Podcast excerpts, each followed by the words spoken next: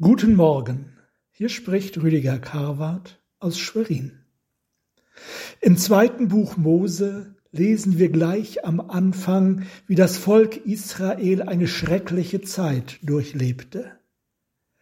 Der ägyptische Pharao hatte befohlen, alle neugeborenen Jungen zu töten. Erst sollten die Hebammen diese Aufgabe übernehmen, als die sich entzogen, ordnete er an, alle Söhne, die geboren werden, werft in den Nil. Als nun Mose geboren wurde, versteckten seine Eltern ihn drei Monate lang. Dann nahm die Mutter den Jungen, legte ihn in ein Kästlein und setzte dieses in das Schilf am Ufer des Nils. Wir könnten auch sagen, sie legte ihr Kind in Gottes Hände. Und dann passierte Folgendes. Da die Tochter des Pharaos das Kästlein im Schilf sah, sandte sie ihre Magd hin und ließ es holen. Das Ergebnis? Und als das Kind groß war, ward es ihr Sohn. So greifen im menschlichen Leben Gottes Handeln und menschliche Tat wunderbar ineinander. Lässt ein Mensch so eine von Gott geschenkte Gelegenheit ungenutzt verstreichen, kann er schweren, vielleicht sogar ewigen Schaden davontragen.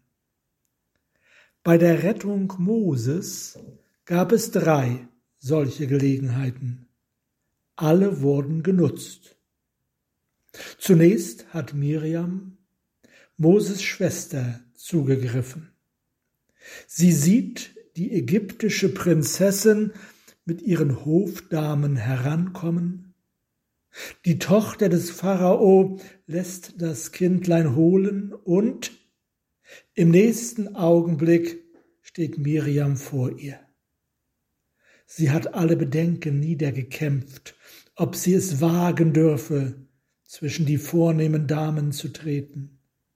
Sie hat die Scheu niedergerungen vor der Tochter des Mannes, der die Söhne ihres Volkes mordete, und spricht sie an.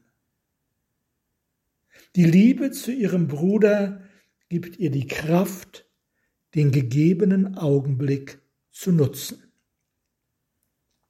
Als zweites galt es für die Tochter des Pharaos, schnell einen entscheidenden Entschluss zu fassen. Sie lässt das Kästlein holen. Sie öffnet es. Da weint das Kneblein. Das Mitleid erfasst ihr Herz. Da jammerte es sie und sie sprach, es ist eins von den hebräischen Kindlein. In diesem Moment steht Miriam vor ihr und sagt, soll ich hingehen und eine der hebräischen Frauen rufen, dass sie das Kindlein stille? Darf die Tochter des Pharao, der das Volk Israel ausrotten will, es wagen, ein hebräisches Kind in den Palast zu holen? Die Prinzessin hat die Stunde genutzt. Sie übt Barmherzigkeit. Und so kommt nun als drittes Moses Mutter ins Spiel. Miriam holte sie und sie nahm das Kind mit und zog es groß. Und als das Kind groß war, brachte sie es der Tochter des Pharao und es ward ihr Sohn.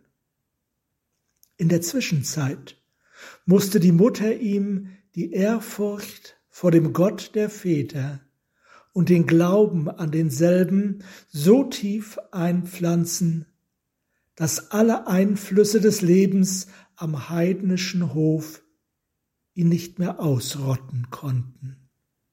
Sie hatte die schwerste Aufgabe.